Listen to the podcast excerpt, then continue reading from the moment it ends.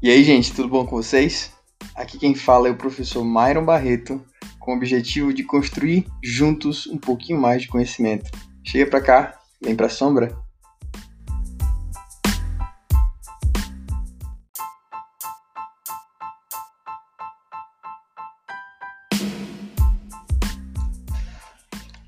Bom, gente, o nosso primeiro encontro no nosso podcast, nós vamos abordar o tema de histórico e importância da forragicultura, principalmente no Brasil e principalmente na visão de nós médicos veterinários, né, e futuros médicos veterinários, tá?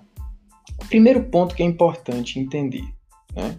A forragicultura, ou seja, o estudo de forragem, né, o estudo da forragem, ela é uma ciência que consequentemente já vem é, sendo aplicada há muitos anos. Então, o desenvolvimento dela é muito grande. Né? A gente tem diversas informações e diversas tecnologias que, consequentemente, fazem e trazem uma eficiência no seu cultivo, uma eficiência na sua utilização, uma eficiência no seu manejo, uma eficiência no conhecimento, vamos dizer assim, geral das forragens, tá? Então, primeiro ponto que é importante é a gente se pergunta, logo quando a gente chega na matéria de forragicultura, é por que, que eu vou estudar forragem, né? Principalmente a gente, médico veterinário, nós médicos veterinários, que gostamos muito de, de lidar com animais, de conversar sobre animais, de estudar sobre animais, a gente fica meio em dúvida, né? Quando chega na matéria de forragicultura. Mas a importância da forragicultura, principalmente para a produção animal no nosso país, é enorme. Né? A gente tem hoje uma expansão no crescimento agropecuário, né, em geral, principalmente, que é, é, é, destaque, vamos dizer assim, no mundo todo. Né?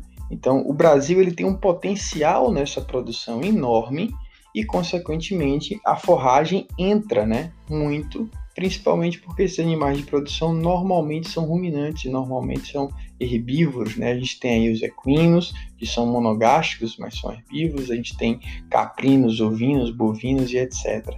Né? Então, a forragem, o conhecimento da forragem, ele entra com importância principal para a produção animal. E a gente vai perceber no decorrer da matéria que, consequentemente, existem vários fatores que podem influenciar positivamente e negativamente na eficiência da minha produção de forragem, né? como clima, como o tipo de planta específico, como solo, como que tipo de animal está sendo é, é, criado na propriedade, como é o manejo, tanto com relação ao animal quanto com relação a, ao corte da forragem, ou então a pressão de pastejo que a gente pode colocar lá. Então existem várias informações que vão influenciar diretamente o poder de criação, vamos dizer assim, a eficiência de criação dos nossos rebanhos, dos nossos animais herbívoros em geral. Fora que vocês vão ver para frente também que teoricamente a forragem ela pode influenciar até mesmo em casos clínicos desses animais, né?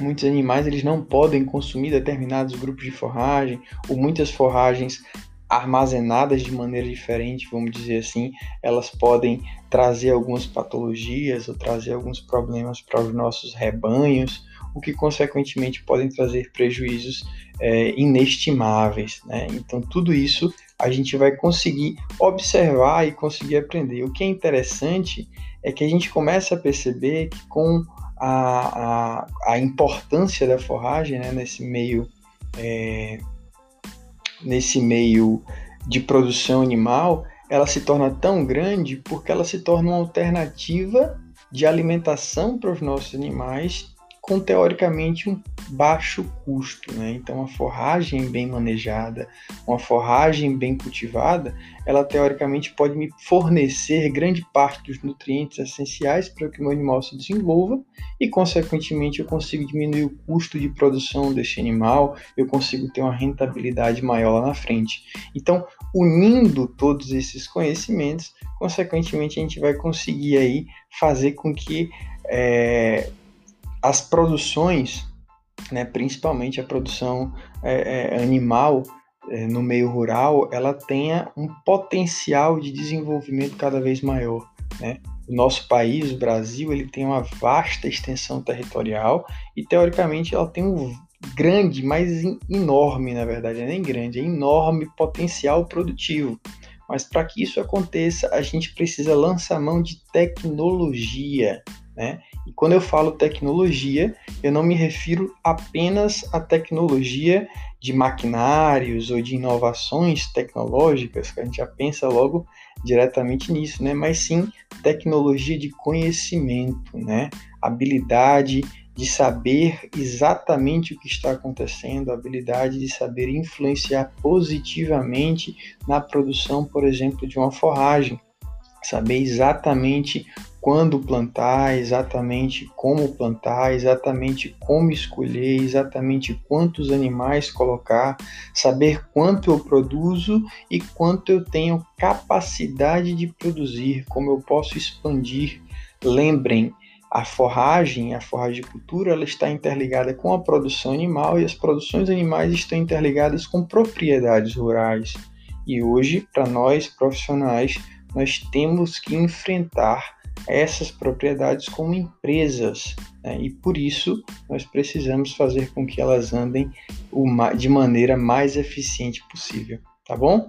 Espero que tenha dado para esclarecer alguma coisa nos nossos, no nosso primeiro assunto e encontro vocês nas próximas oportunidades. Valeu, gente. Grande abraço.